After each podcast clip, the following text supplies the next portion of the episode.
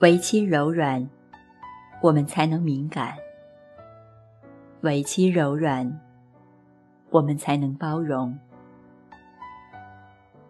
为其柔软，我们才能精致；也为其柔软，我们才能超拔自我。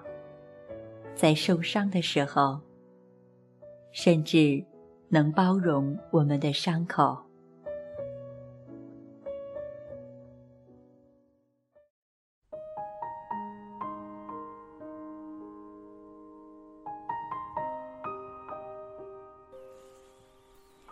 朋友们，晚上好，我是雨然。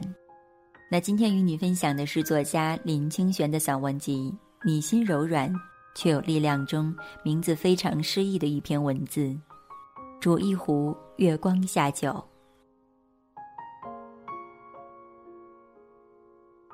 煮雪如果真有其事，别的东西也可以留下。我们可以用一个空瓶把今夜的桂花香装起来，等桂花谢了。秋天过去，再打开瓶盖，细细品尝。把初恋的温馨用一个精致的琉璃盒子盛装，等到青春过尽，垂垂老矣的时候，掀开盒盖，扑面一股热流，足以使我们老怀堪慰。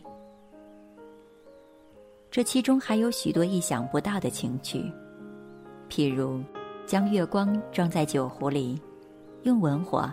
一曲温来喝，此中有真意，乃是酒仙的境界。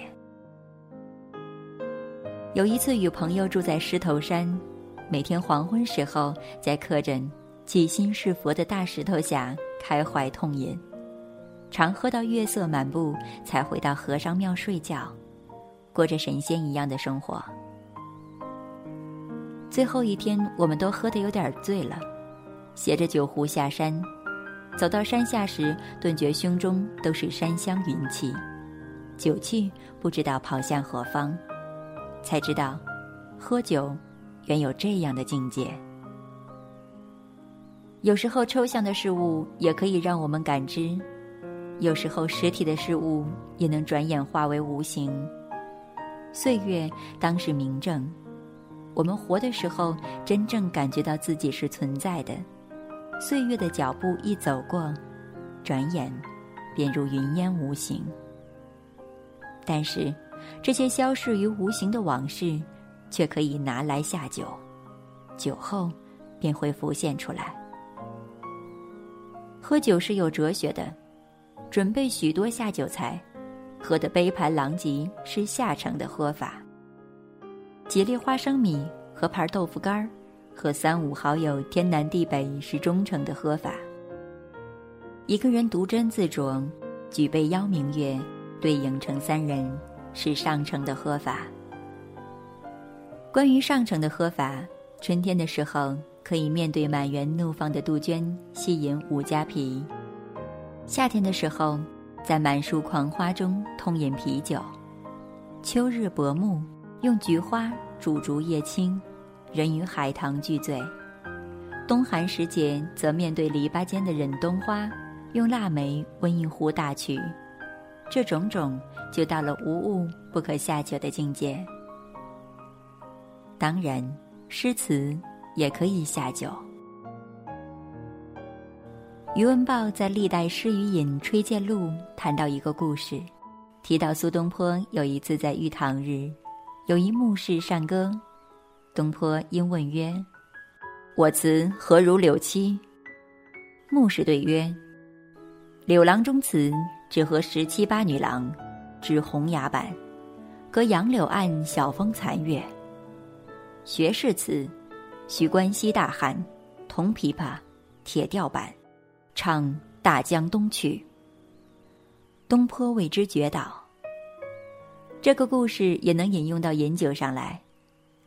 喝淡酒的时候，一读李清照；喝甜酒时，一读柳永；喝烈酒则大歌东坡词；其他如辛弃疾，应饮高粱小口；读放翁，应大口喝大曲；读李后主，要用马祖老酒煮姜汁，到出院苦味时最好。至于陶渊明、李太白，则浓淡皆宜，狂饮细品皆可。喝醇酒自然有真味，但酒中别掺误事，也自有情趣。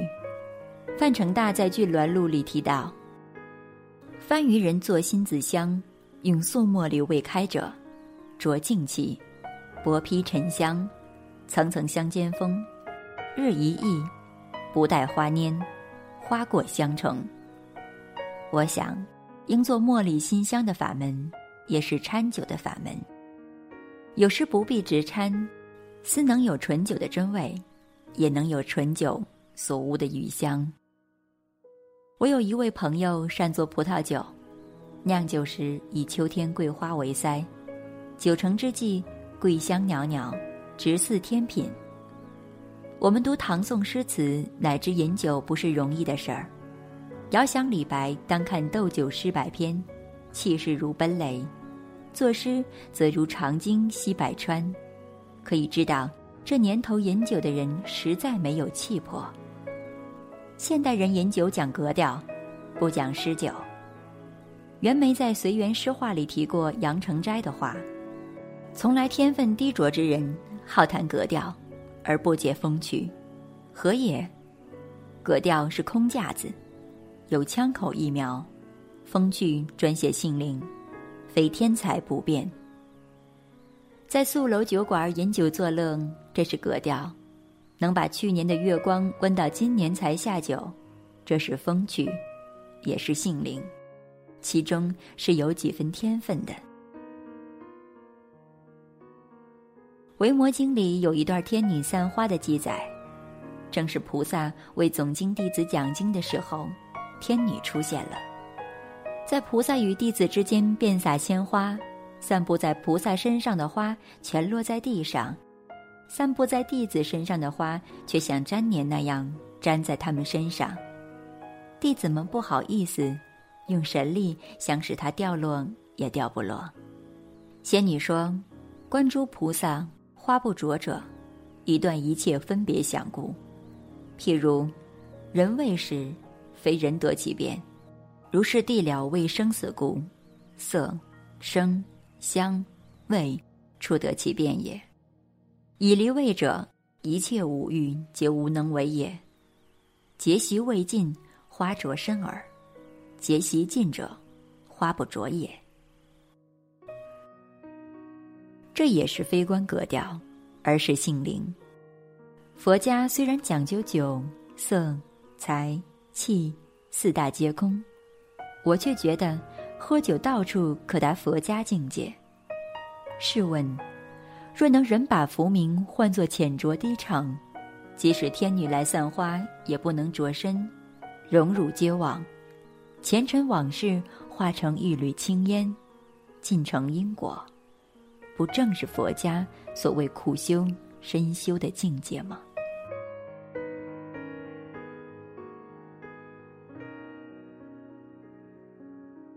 以上就是今晚这篇诗意文字的全部内容。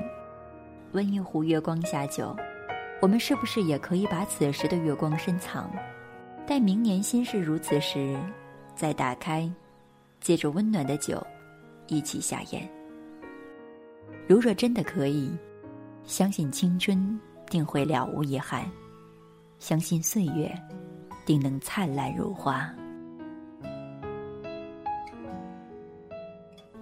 我是雨然，谢谢你的温暖聆听。哦，月光洒在每个人心上，让回家的路有方向。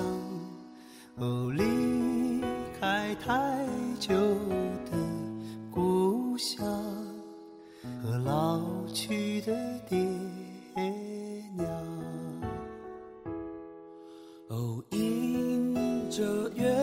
散落的光芒，把古老的歌谣轻声唱。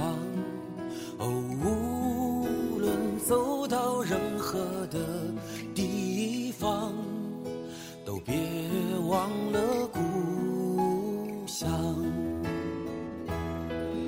是什么力量让我们坚强？是什么离去让我们悲伤？是什么付出让我们坦荡？是什么结束让我们成长？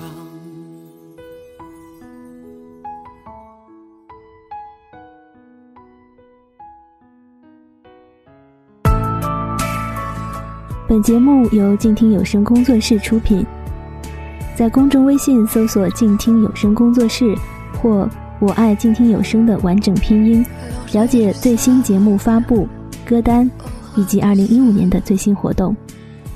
安静聆听，让心宁静，静听有声，聆听内心的声音。